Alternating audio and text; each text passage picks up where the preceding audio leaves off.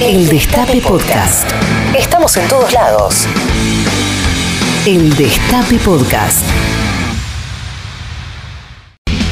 medio de los problemas cotidianos, de la vacuna, del precio de los alimentos, suceden otras cosas que no, no son coyunturales, sino que pueden marcar la suerte de un país por muchos años.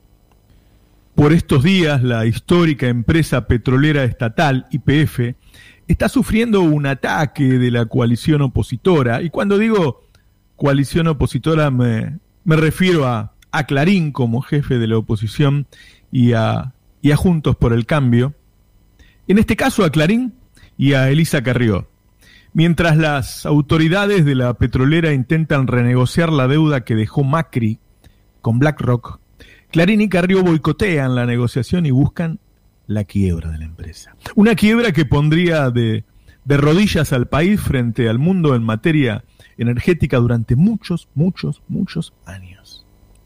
YPF es dueña del 40% de Vaca Muerta, pero además es la principal responsable de la producción de gas en la Argentina. Un gas con el que se proveen los hogares, las empresas, pero también con el que se genera electricidad. Es decir, de ahí, de YPF, depende qué pasa con la electricidad y qué pasa con el gas en Argentina. Escuchen a Elisa Carrió en estos días hablar de YPF. y van a quebrar IPF. ¿Cómo lo hizo? Lo hicieron. La, la, la máxima petrolera de América, que era eh, PDVSA. PDVSA, está en quiebra. Esto, esto es un absurdo. Bueno, van por las últimas cajas. El ANSES está tratando de apoderarse de la caja de la salud completa. Están tratando de apoderar de las cajas que quedan. Mm. Y además lo que pasa es que afuera nadie piensa en invertir en la Argentina y adentro los jóvenes piensan en irse. Dentro de la catarata de barbaridades que suele decir Carrió, dio, y no fue casual, durante las últimas horas, mientras se negocia la deuda de IPF, que vence por estos días el plazo para negociar, un montón de reportajes, un montón de reportajes en el- los que en todos se refirió a IPF. Escuchemos otra. Se apoderaron de las cajas, muchachos. De las cajas para el saqueo de la Argentina, ¿qué digo? Se apoderaron del ANSES y del Fondo de Estabilización y bajaron los activos del ANSES. Van a rifarse la plata de los jubilados, punto. Se apoderaron de IPF. Van a rifarse lo poco que queda de IPF porque lo otro ya lo entregaron con Brufau. Si la empresa vale 1.500 millones de dólares y debemos 9.000 millones de dólares, díganme, ¿cómo estamos? Y Kisilov le pagó 5.000 millones de dólares que en bonos más adelante son 10.000 millones de dólares. Y nadie lo indagó. Entonces, bueno, viviremos el saqueo fin- final. ¿Por qué vamos a vivir el saqueo final? Porque hay una voluntad popular que los votó. Carrió siempre supo a dónde atacar, siempre supo cuáles son los, los lugares estratégicos. En el caso de la energía, Carrió hace muchos años que vive de este tipo de empresas, esa vida fastuosa que lleva, ¿eh? esa, esa, esa chacra con, con un personal que, sería para atender a 50 o 100 personas, solo para atenderla a ella, sus, sus viajes por el mundo, tienen que ver con sus relaciones con las energéticas. En este caso, tiene que ver con empresas que se quieren quedar con IPF. La situación actual de la empresa IPF refleja el fracaso de la política de Juntos por el Cambio. Entre 2003 y 2010, durante la gestión de los gobiernos de Néstor y Cristina Kirchner, el país tuvo superávit comercial energético, es decir, se exportó más energías de la que se importó. A pesar de el enorme crecimiento de todo lo que consumíamos acá, los argentinos, podíamos exportar. Recién en 2011, con una demanda histórica por parte nuestra y de la industria, el país tuvo por primera vez un pequeño déficit en la balanza comercial, pero para el 2015 el camino para lograr el equilibrio energético estaba atrasado. YPF lideraba la producción de hidrocarburos en el país y la industria comenzaba a acompañar ese proceso con nuevos proyectos de producción, ya que se habían establecido reglas que permitían esa competencia. Entre 2016 y 2018, las importaciones de energía se expandieron un 33% de la mano de Aranguren, ¿recuerdan?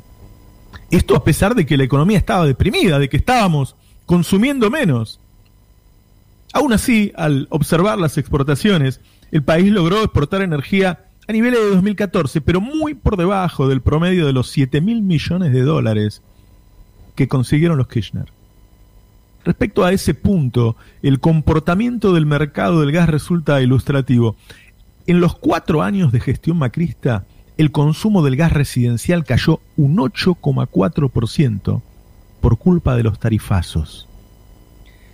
La compañía IPF fue gestionada con la idea de que era una empresa más del mercado y eso modificó su rol de liderazgo en la industria. Claramente, esta directiva la perjudicó operativa y financieramente. Escuchen estas cifras.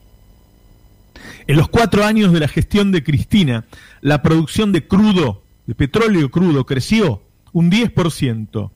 Durante los cuatro años de Macri, la producción de crudo cayó un 10%. Las reservas de crudo crecieron durante los cuatro años de Cristina un 15% y cayeron con Macri un 10%. Esto es una catástrofe. La producción de gas creció un 29% en 2011 y 2015 y cayó un 9% durante los años del macrismo. Las reservas de gas crecieron un 40% durante la gestión de Cristina y cayeron un 30%, catástrofe, durante los cuatro años de Macri.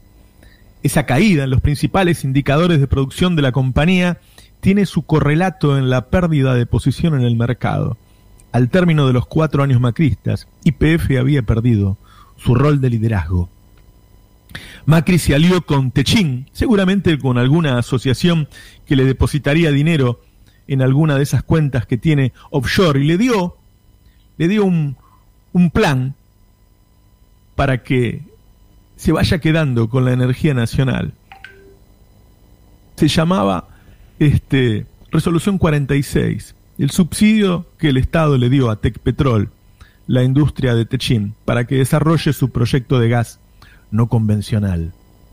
Para el momento de la aplicación de esta resolución, Tecpetrol no producía gas en Vaca Muerta y un año después se convirtió en el mayor productor de gas no convencional del país, con casi 15 millones de metros cúbicos. En ese lapso IPF perdió un 10% de su producción.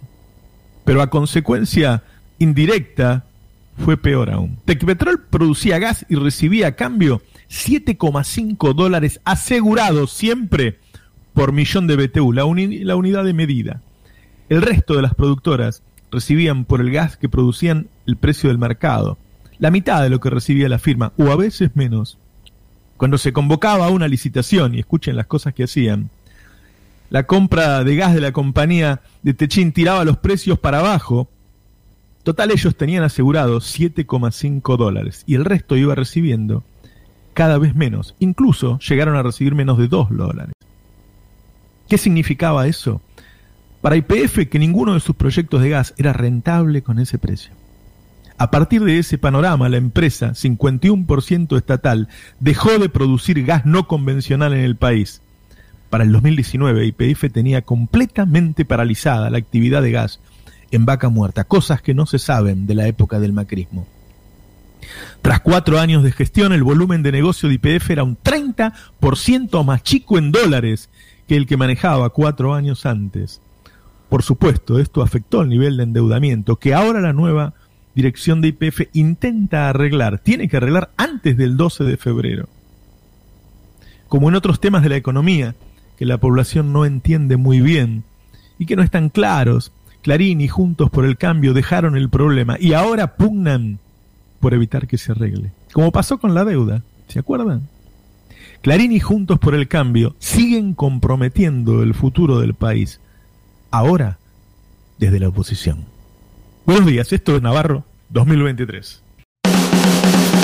Reviví los mejores momentos de la radio. El Destape Podcast.